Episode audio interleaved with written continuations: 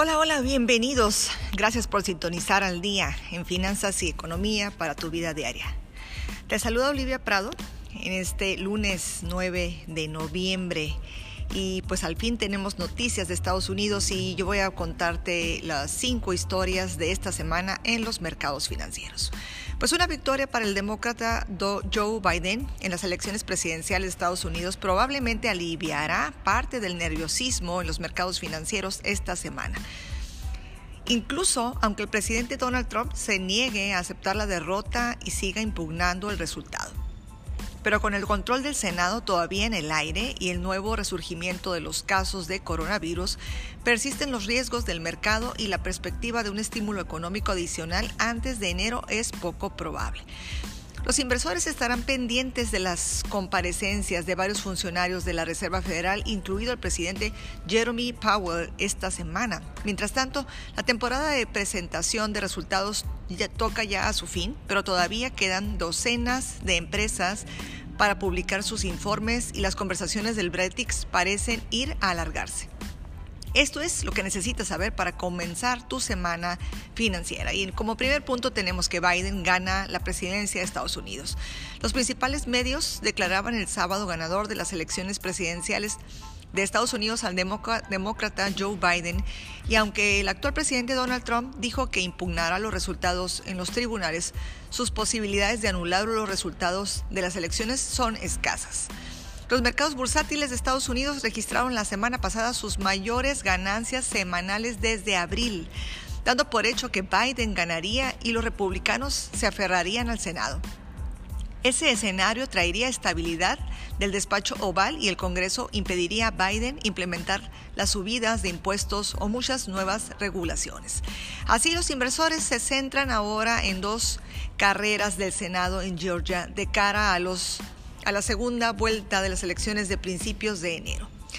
Y el segundo punto son el resurgimiento del virus. En Estados Unidos informó el sábado pasado de un aumento récord de los casos de COVID por cuarto día consecutivo, con al menos 131.420 nuevas infecciones con lo que el total de casos del país asciende a unos 9.91 millones, según un recuento de Reuters.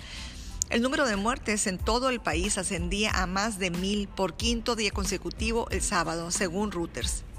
Pero a pesar del resurgimiento de los casos de virus, las perspectivas de un importante paquete de estímulo fiscal antes de enero siguen siendo débiles. Y el punto número tres es que Wall Street reserva la victoria de Biden. Los inversores y figuras prominentes de Wall Street expresaban el sábado su satisfacción ante los resultados de las elecciones, dando fin a días de incertidumbre donde los, eh, los cuales Trump alegaba fraude electoral sin proporcionar pruebas. Ahora es tiempo de unidad, decía el director ejecutivo de JP Morgan. Jaime Dimon, en un comunicado debemos respetar los resultados de las elecciones presidenciales de Estados Unidos y, como hemos hecho en todas las elecciones, honrar la decisión de los votantes y apoyar una transición pacífica del poder. Esto fue el comunicado de JP Morgan.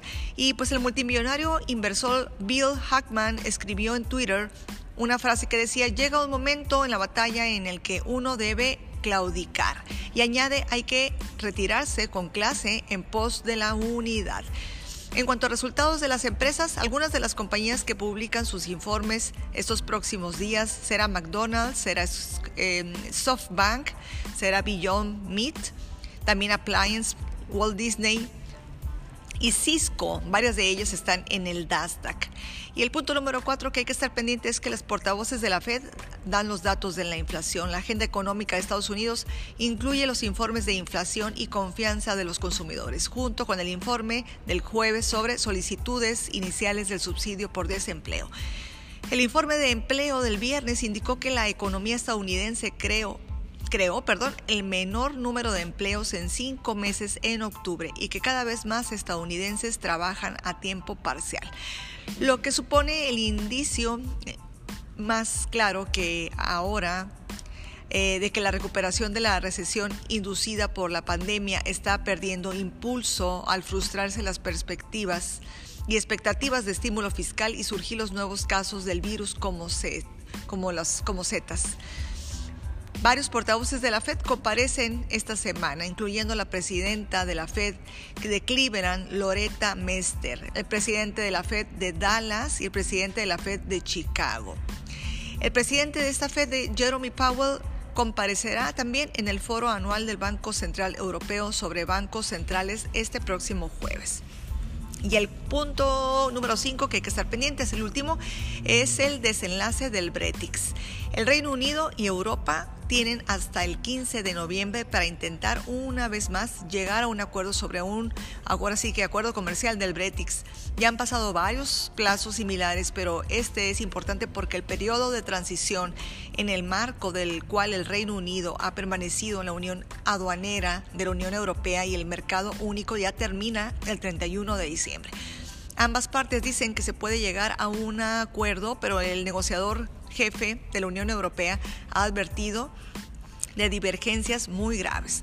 Destaca la incertidumbre a la que se enfrenta la economía del Reino Unido después de que el Banco de Inglaterra anunciara un aumento de estímulo mayor de lo esperado la semana pasada para amortiguar la economía de los estragos de las nuevas medidas vinculadas al coronavirus y al Bretix.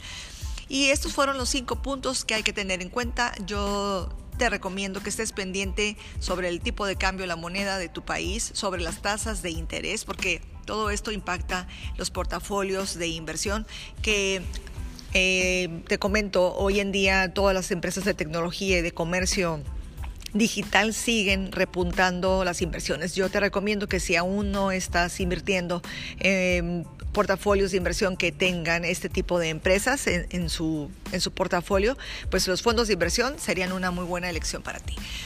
Te invito a que me sigas en mis redes sociales, me encuentras como Olivia Prado Coach Financiero. He publicado el último video que habla precisamente de la inflación y el impacto en tu portafolio de inversión. Nos vemos sin duda hasta el próximo podcast.